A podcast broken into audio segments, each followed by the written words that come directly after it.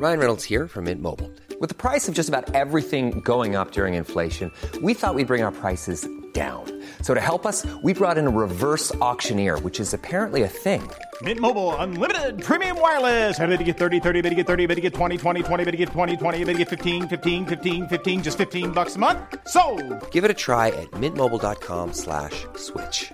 $45 upfront for three months plus taxes and fees. Promo for new customers for limited time. Unlimited more than 40 gigabytes per month. Slows. Full terms at mintmobile.com.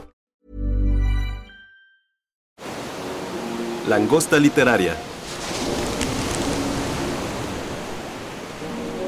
Muy buenas tardes, bienvenidos a un nuevo podcast de La Langosta Literaria. Soy César Ramos, editor de Aguilar, de Penguin Random House, y me da muchísimo gusto que nos acompañe en esta ocasión tan especial para platicar con Marcela Turati, quien es la ganadora de la edición más reciente del Premio de Periodismo Javier Valdés Cárdenas.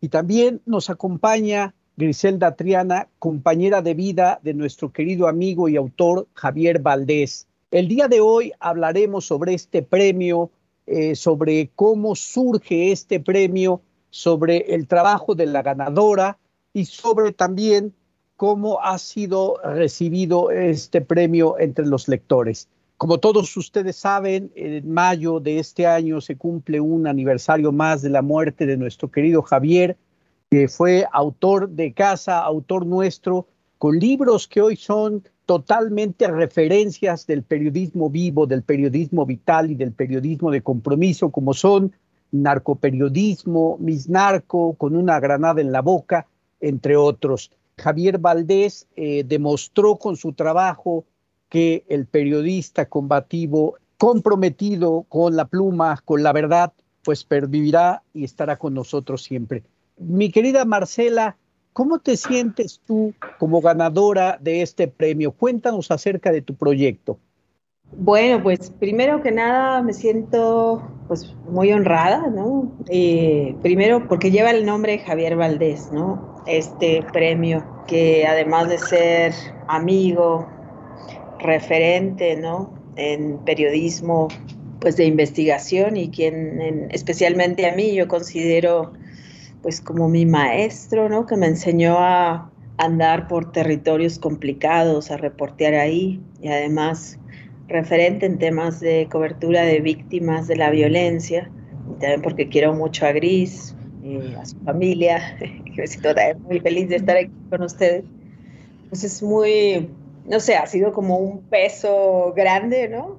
Porque este libro es mantener vivo el legado de Javier, es mantener vivos sus temas y lo que él, estamos seguras que veía y que seguiría denunciando, entonces pues eso ha sido un peso, pero también, y una responsabilidad, pero también una alegría, ¿no? Eh, saber que una investigación eh, que llevo 11 años haciendo y siguiendo de un tema que sigo desde hace tanto, pueda salir y bajo el sello de Javier, pues más, pues no sé, me siento muy, muy honrada y muy feliz, ¿no?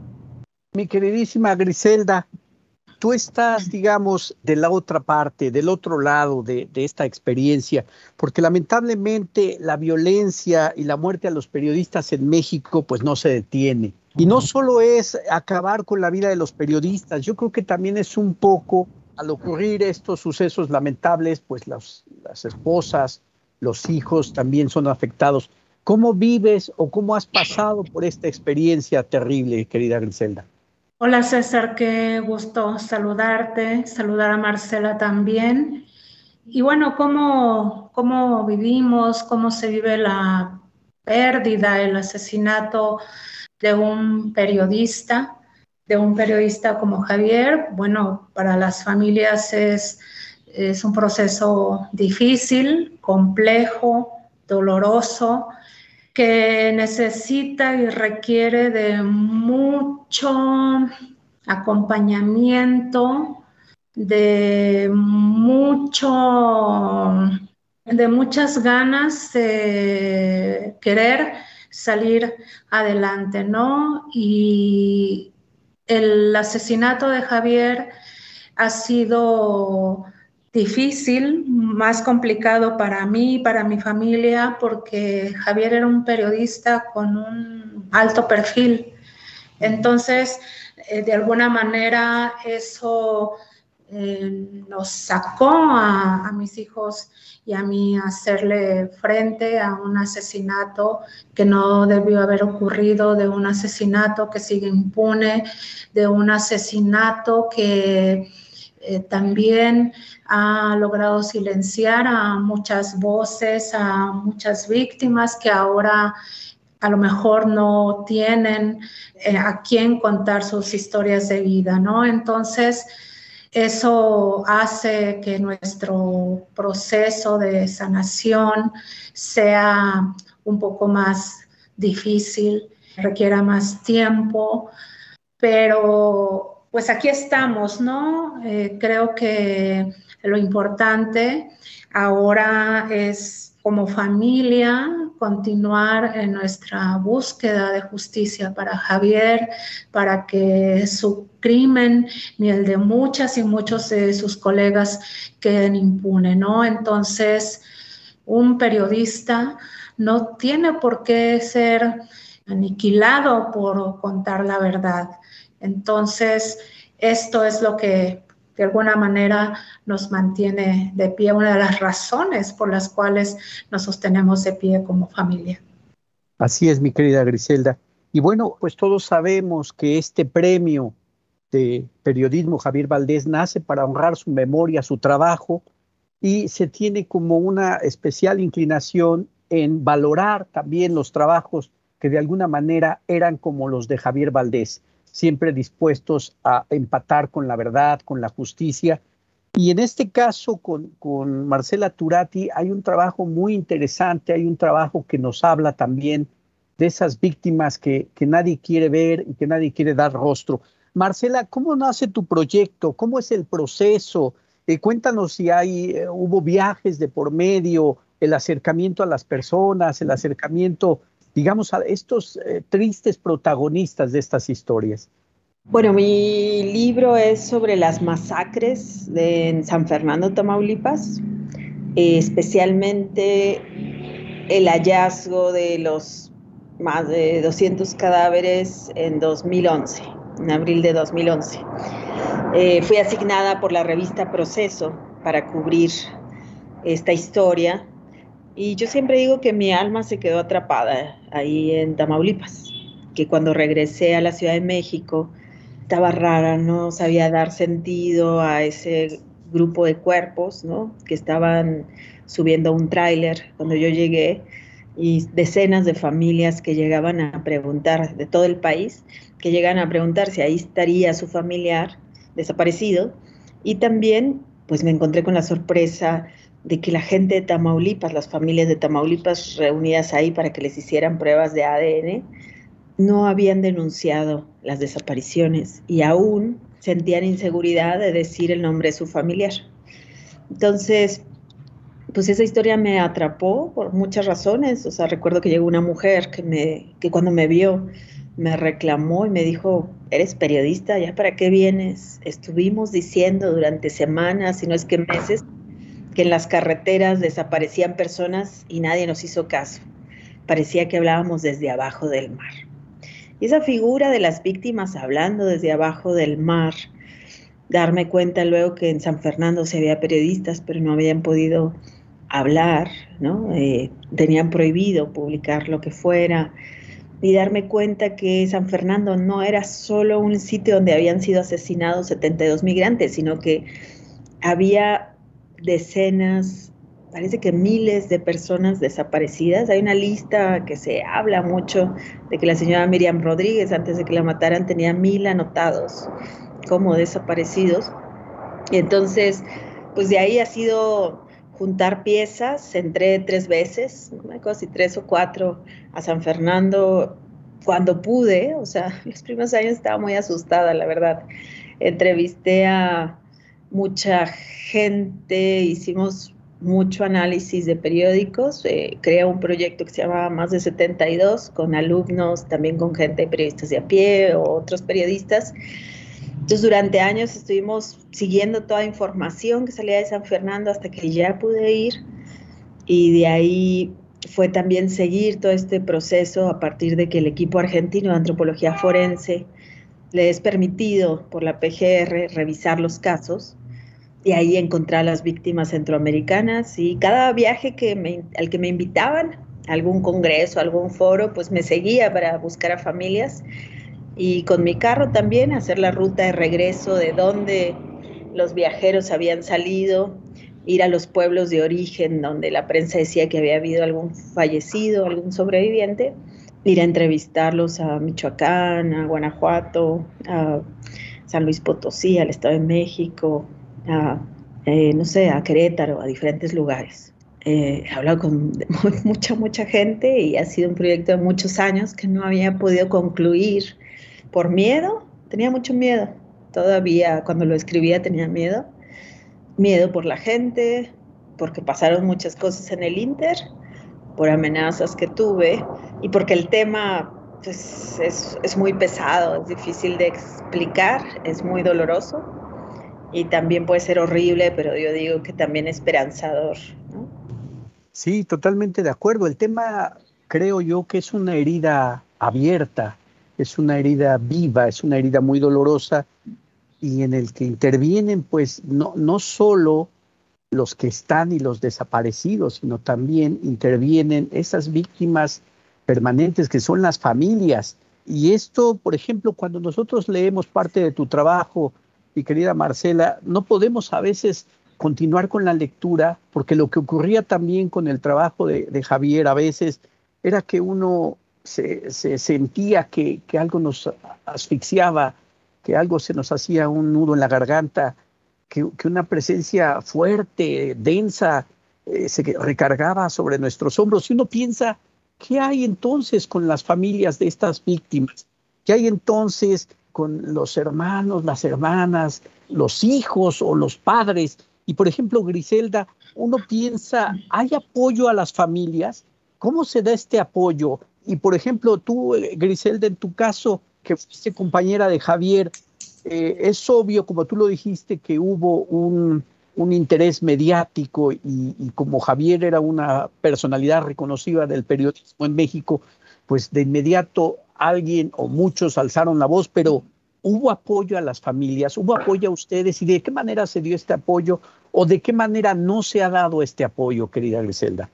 Bueno, lo que yo te puedo comentar, César, es que a tu pregunta si hay apoyos y cómo se dan a las familias y en el caso nuestro, al ser un caso muy mediático, mediático el de Javier, obviamente, con toda la presión nacional e internacional, los ojos estaban puestos en mi familia, en nuestra familia. Y eso de alguna manera contribuyó a que las instituciones responsables de velar por los derechos de las, de las familias víctimas, en este caso indirectas, eh, fluyeran de manera más rápida. Que eso que fluyeran de manera más rápida es entre comillas, porque bueno, la burocracia, si hay algo que desgasta y enferma a las familias, es precisamente el tener que enfrentarse a instituciones que fueron creadas con la finalidad de no dejarlas solas. Entonces, ejercer nuestros derechos como víctimas es un camino lleno de, sea de burocracia, de obstáculos que enferman y en muchas ocasiones hacen renunciar a las víctimas de ejercer sus derechos. Y, bueno, cuando escucho la palabra apoyo, o sea, digo, es que un apoyo lo, lo, es como si alguien te estuviera haciendo el favor, ¿no? O sea, realmente es una obligación que tiene el Estado con las víctimas y nosotras como víctimas tenemos que ejercer nuestros derechos como tal. Entonces, obviamente que si para nosotros ha sido menos complicado este camino, para el resto de las familias, para la mayoría de las familias de periodistas asesinados o desaparecidos en este país, es mucho peor. Entonces, están completamente invisibilizados quienes tienen la suerte de recibir acompañamiento por parte de alguna organización de la sociedad civil, por ejemplo, Reporteros Sin Fronteras, CPJ, artículo 19, propuesta física, todavía tienen alguna posibilidad, tienen más posibilidades de que puedan ejercer sus derechos como víctimas, ¿no? Pero quienes carecen de acompañamiento prácticamente se quedan sin ninguna oportunidad no nada más de recibir eh, la ayuda eh, que el gobierno tiene por obligación otorgarles, sino que además se quedan sin posibilidad alguna de tener acceso a la justicia. Entonces, creo que eso es lo que me parece más grave. Sí, porque es eh, terrible, pues tú, tú lo mencionas muy bien. Ustedes quizá fueron algo visibilizados, pero ¿cuántas personas se quedan siempre en el anotimato, en la espera eterna. Y Marcela, por ejemplo, cuando tú hablas de esa, esa mujer que te increpa y te dice, ¿para qué vienes ahora? ¿Para qué vienes hasta ahorita si nosotros necesitábamos antes? Uno no puede menos que pensar en todo ese dolor que se acumula. Uno no puede menos que pensar en que es una realidad devastadora que, que ahoga a las personas. Yo supongo, mi querida Marcela, que hubo algunos momentos, porque no debe ser un momento crítico o determinante que te marca, supongo que hubo algunos momentos que para ti significaron un antes y un después. Hablabas de que cuando tú regresas a la Ciudad de México las cosas tenían otra perspectiva, pero ¿cuáles consideras tú, o, o, si quieres contarnos tú, sobre momentos que tú viviste con estas víctimas, que tú viviste en San Fernando, que consideras determinantes y que consideras detonadores potentes de tu investigación. ¿Cuáles fueron estos momentos? Pues primero al entrar a San Fernando, eso, darme cuenta de que había periodistas y que no podían escribir. Eso me, me sorprendió. O sea, ellos, por ejemplo, a pesar de que ya habían pasado unos cinco años desde la masacre, o seis años desde la masacre de los 72 migrantes, ellos no conocían la bodega donde fueron asesinados porque tenían la orden de no ir a cubrir nada ni acercarse. Y tenían aprendido que no podían publicar nada de eso, ¿no? En otro momento, pues entrevistar a la gente fue fuerte en todos los sentidos y trato de reflejarlo en el libro. Toda la gente que me decía que quitara su nombre al final, que ya después de darme la entrevista decía, mejor bórreme, ¿no? Tácheme, eh, entonces los tachones quedaron ahí en el libro, ¿no? Esos, eh, para que la gente pueda sentir y ver lo que es reportear, ¿no? Como en una zona controlada, donde todos están en peligro. Y también ¿no? a ir a casas, o sea, las únicas personas que sí me pedían que pusiera su nombre, pues eran mamás con hijos desaparecidos, ¿no? Ellas, o sea, a pesar del riesgo, lo corrían y ellas, en contraste, ¿no? Con que nos piden que a los criminales no se les mencione, ellas dan su cara, su nombre, su rostro. Y ellas, pues, recuerdo que fui a casa de una, yo no sabía que si era una trampa, a mí me contactaron por internet, yo también iba muy asustada, pues yo viajo sola, o sea, la gente hace poco alguien me dijo, bueno, ¿y tú ibas con, con escoltas? Y yo, claro que no, o sea, yo me colaba cada vez que iban los sacerdotes, el 23 de agosto, el grupo de sacerdotes que iba a rezar ahí donde fueron masacrados los migrantes, yo me colaba con ellos. Entonces yo entraba en la camioneta con ellos y cuando se iban, yo me quedaba por ahí. Y pedía hospedaje. A veces me equivoqué también en la pedida de hospedaje. A veces sí fui con unos reporteros de Monterrey y estaba también muy asustada, ¿no? Pero pues entonces a mí me habían contactado por internet de casa de una familia, que había una señora que le habían llevado a sus tres hijos. Entonces ya fui a su casa, pues la señora sí, no, no era una trampa, la señora existía. Eh, ella me dijo que me podía contactar con la señora Miriam, que de, hablamos de hecho por teléfono, Miriam Rodríguez y yo, quedamos en que yo volvería después y ya cuando iba a volver la mataron, ¿no? Eh, en el camino recuerdo que yo iba saliendo de ahí, en eso recibí una llamada de otra señora que supo que yo estaba ahí en San Fernando, pero yo ya estaba de salida. Y me empezó a decir rápido, anote mi nombre, anote mi nombre, mi hijo se llama tal, este, tal. Y lo dice, y no ponga que le dije yo, porque mi esposo se va a enojar. Dice, pero sí, fue tan fecha tal, tal, tal. Y colgó. Entonces ahí tengo la anotación. Fue duro. Y también encontrar o sea, quizás, eso es por un lado, pero por otro fuera de San Fernando, que eh, es encontrar a los centroamericanos, o sea, indígenas, MAM, ¿no? De Quetzaltenango, o sea, ver cómo las políticas del gobierno mexicano en cuanto a mala exhumación de cuerpos, en cuanto a perder las evidencias, en cuanto a que no les importan las víctimas, incinerar cadáveres nada más porque les da la gana, ¿no? O sea, porque no hay ninguna orden de hacerlo. O sea, cómo eso destroza vidas. Y entonces también ir a las montañas en Quetzaltenango a ver familias que no hablan español, que me tratan de contar el dolor que sienten de que les entregan a sus hijos en cajitas, otros que no saben si lo que les entregaron fueron huesos de animal o si son sus hijos. Y las investigaciones que ellos hacen, que eso es muy hermoso también, una mamá salvadoreña investigando después de seis años que la PGR le escondió a su hijo, lo encontró otro señor eh, guatemalteco, pues contándome cómo cuando tocó el cuerpo ya de su hijo, estuvo seis años esperando, que consultó videntes, que hizo todo lo posible dentro de su, dentro de su mundo, porque él pues no sabía ni que existía un consulado, no sabía que era la embajada, solo sabía que murió en México y él quería conseguir dinero para ir a México a rescatarlo de algo, ¿no? Cuando lo tiene eh, ya en la plancha de la morgue y se lo le enseñan los huesos y que me cuenta, mire, le toqué la cabeza y supe que sí era él y le dije, soy tu papá, ¿no?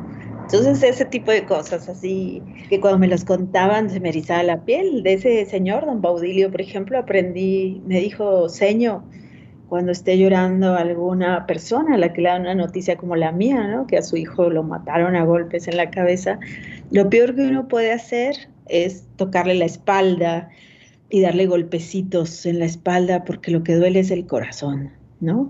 O sea, ese tipo de, pues no sé, de testimonios son... Claro. Y pues uno los lee porque los dejé como monólogos. Yo lo que quiero en el libro es que la gente escuche directamente lo que yo escuché casi sin intervenir yo. Yo solo presento cada uno de los testimonios y cada gente va contando la historia de lo que le pasó.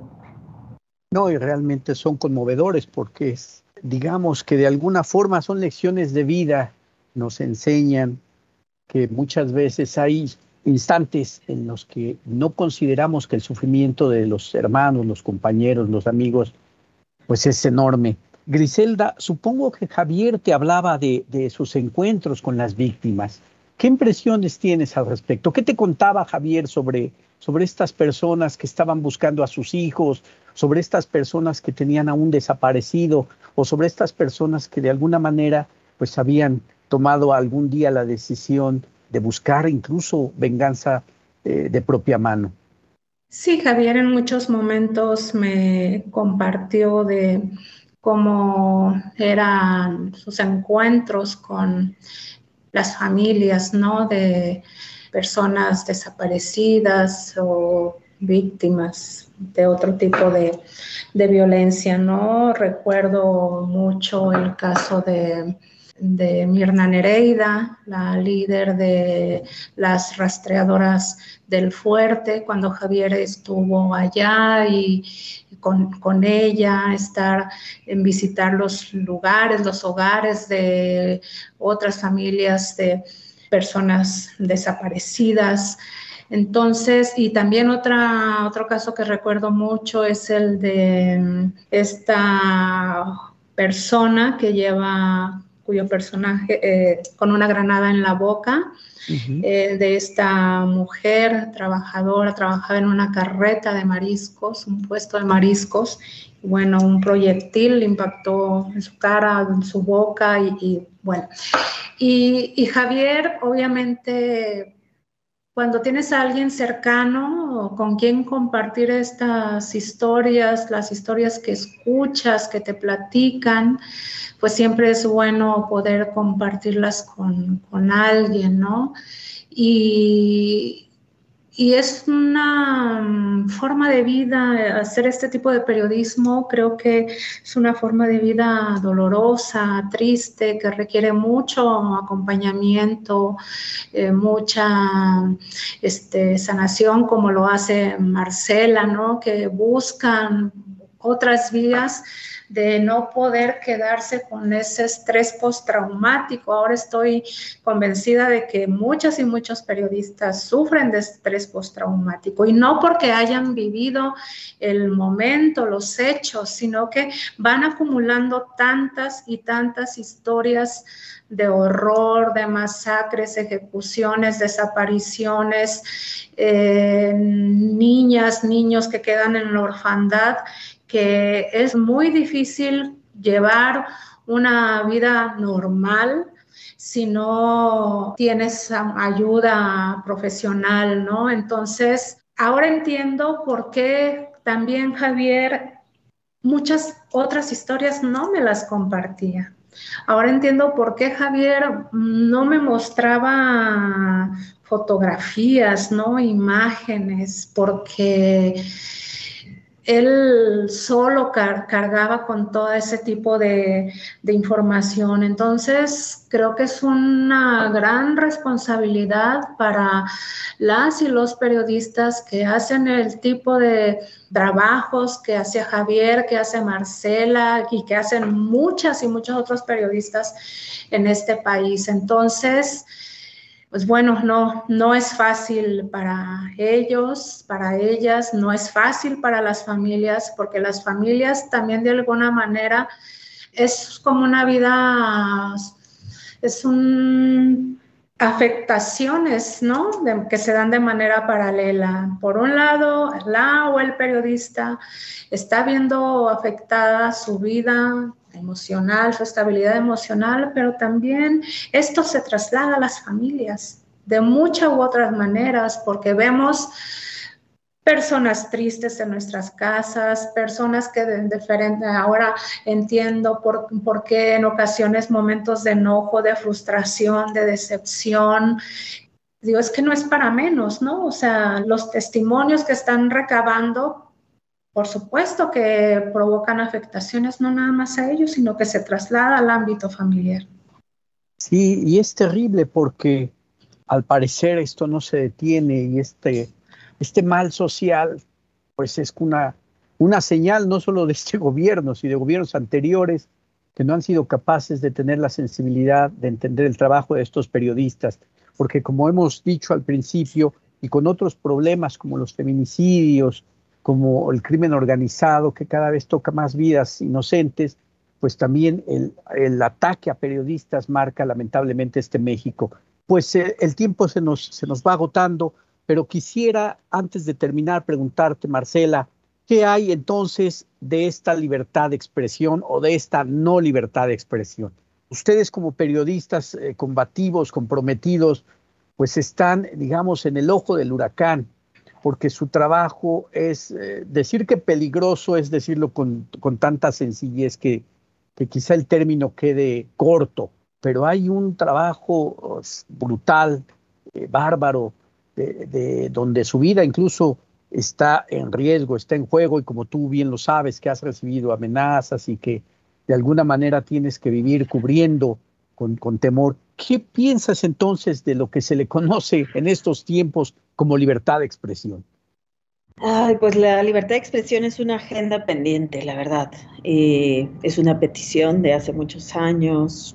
Es también, no sé, eso como potencia, ¿no? Porque eh, durante años hemos dicho, exigido, pedido, suplicado todo, pues porque en México haya condiciones, se creen las condiciones para poder ejercer periodismo de manera libre para que no tengamos que lamentar la muerte de ningún colega, para que las zonas eh, no sean silenciadas, ¿no? O sea, porque cada vez que matan a un periodista, a un defensor de derechos humanos, están silenciando un territorio completo, están mandando un mensaje a sus colegas de lo que no se puede decir y a los ciudadanos. Entonces, pues no sé, es la agenda pendiente que nos toca construir, también de prevención, ¿no? O sea, tenemos que hablar también de prevención y también, como decía Gris, del autocuidado y el cuidado de los equipos, el cuidado colectivo, que eso es muy importante porque muchas veces también nosotros estamos ya vivimos tan bajo tanto riesgo de tantos años y amenazas pues que cuando llega una amenaza uno no sabe ni si es verdadera, si es verdad, si, o sea, es como acostumbrarse a vivir así. Y uno ya no sabe reaccionar, ya no tiene parámetros para reaccionar diferente a como lo ha hecho, ¿no? Entonces, bueno, pues sí, la libertad de expresión es un pendiente que este gobierno también tiene que asumir eh, y quitar esa retórica de, bueno, eso era en el pasado. No, no, eso no era en el pasado. Cada gobierno además de que cargan los acumulados de los sexenios anteriores, además de que seguimos pidiendo justicia por Javier eh, y por tantos otros colegas, ¿no? Y también, pues, reparaciones para sus familias. También toca, pues, que vean y que se crean las condiciones, que se revisen los mecanismos de protección a periodistas, leyes, fiscalías, para que la impunidad no sea la norma y para que realmente eh, la gente que quiera silenciar a un periodista se la piense varias veces porque sabe que habrá un castigo. Estamos pidiendo entre varios periodistas pues que se haya, haga como un GIEI, ¿no? Un grupo internacional de expertos independientes que venga aquí a analizar los casos de impunidad de los periodistas y que nos marque una ruta nueva, eh, independiente, fuera de las instituciones, pero que, que las instituciones cumplan este, sobre cómo actuar en casos de periodistas o una comisión de la verdad de tantos periodistas. Tenemos al menos 150 periodistas asesinados desde el 2000, 30 periodistas desaparecidos, que de esos no se habla, ¿no? Tenemos muchos desplazados, muchos exiliados, necesitamos saber qué pasó. Y también una unidad, pues se ya pidiendo nuestra carta Santa Claus, pero sí creo importante, una unidad de respuesta rápida formada por gente independiente, internacional, eh, que pueda llegar a las escenas del crimen al momento en que ocurre un asesinato y empezar la investigación y hacer investigaciones para que estas no queden en la impunidad, sepamos quiénes son y se castiguen, ¿no? Eso sería lo que queremos. Sí, no, y es que dices algo terrible. Periodistas asesinados, periodistas desaparecidos, periodistas desplazados y que como, como afirmas, pues esos, de esos no se habla, pero pues es parte lamentablemente de esta, de esta historia y ojalá, y ojalá que su trabajo permanezca, que su trabajo, eh, mi querida Marcela, como el de Javier, pues se siga leyendo, se atienda y se publique. Griselda, tú sigues pidiendo justicia, pero también cómo acompañas a otras personas que piden justicia en estos momentos y en estas circunstancias que tú conoces bien y que son tan, tan dolorosas. Bueno, por supuesto que no dejaremos, como lo hemos hecho desde el principio, no dejaremos de exigir justicia para Javier, que su caso no quede impune porque su crimen siga impune a pesar de haber eh, ya dos sentencias en contra de dos de los autores materiales. Uno de ellos ya está muerto, pero bueno, sobre la autoría intelectual todavía no hay nada. Entonces, eso de alguna manera me, a mí me llevó a, a buscar y tratar de entender y visibilizar por qué las familias de periodistas asesinados, desaparecidos, no están exigiendo justicia, por qué no están exhibiendo la impunidad, ¿no? ¿Y qué ha pasado con ellas? ¿Dónde están? ¿Qué están haciendo? Y bueno, lo que hemos podido documentar es que están invisibilizados estos casos, desde luego, porque una, porque tienen miedo, pero también porque no han tenido eh, acompañamiento de organizaciones de la sociedad civil, quienes son las que realmente pueden apoyarles, porque si esperamos a que sean las instituciones del Estado las que saquen adelante los procesos de cada una de las familias, pues entonces no vamos a obtener absolutamente nada, ¿no? Está comprobado tenemos claro las familias que al Estado no le interesan nuestros periodistas muertos, desaparecidos. Entonces, obviamente, mm, de manera natural, tampoco les importa qué es lo que pase con las familias de periodistas asesinados, en qué condiciones quedan, en qué condiciones viven sus hijos, las afectaciones, eh, en qué condiciones precarias viven la mayoría de ellos, sobre todo quienes viven en regiones apartadas eh, de los diferentes estados del país. Entonces, eh, estamos trabajando ya, estamos por concretar la, la conformación de una red de apoyo, al menos comunitario, para familiares de periodistas asesinados o desaparecidos en México. Estamos involucradas familias de diferentes regiones del país, como obviamente Sinaloa, Michoacán, Veracruz, Estado de México, Guerrero. Y, bueno, el objetivo es para mí uno de mis eh, objetivos es que logremos empoderar a quienes ahora se quedaron al frente de, estas familias, las que han estado dando seguimiento al proceso judicial de, cada uno de, estos casos y, fortalecerlas, ¿no? O sea, fortalecerlas, aportarles todas las herramientas necesarias para que ellas estén bien, el autocuidado, cuiden su salud y que eso nos saque ¿no? de, del aislamiento, ¿no? de en que ah, han estado la mayoría por, te puedo asegurar, por décadas, ¿no? Estamos hablando de asesinatos de periodistas de hace más de 10 años, de desapariciones también de hace más de 10 años y que tenemos que dar una sacudida, ¿no? Tenemos que, no somos un grupo especial, de mujeres, ¿no? Porque ellos eran periodistas. Somos víctimas. ¿Qué necesitamos? Que sus casos obtengan justicia, que buscamos que no queden en la impunidad y que eh, hacer, lograr que el Estado repare a estas familias y, y bueno, que eso nos permita a las familias poder retomar nuestros proyectos de vida. Muchísimas gracias, Griselda. Muchas gracias de verdad por estas reflexiones que Hey, folks, I'm Mark Marin from the WTF Podcast, and this episode is brought to you by Kleenex Ultra Soft Tissues, your ally to help tackle your allergy symptoms this season. I love the change of seasons, but nobody loves pollen and all those other things floating in the air that make you sneeze during this nice weather. Kleenex Ultra Soft Tissues are hypoallergenic and allergist approved, so fight back against watery eyes and runny noses without worrying about irritating your skin. For this allergy season, grab Kleenex and face allergies head on. Tienen que servir para que la justicia se mantenga, o, se, o mejor dicho, se mantenga la búsqueda de justicia. Muchísimas gracias, Marcela, porque también tu trabajo, pues de alguna manera es una voz que se levanta, una voz que exige, que reclama y que nos permite enterarnos de cosas que duelen, que lastiman, sí, pero que son necesarias para comprender este país y para decir ya basta.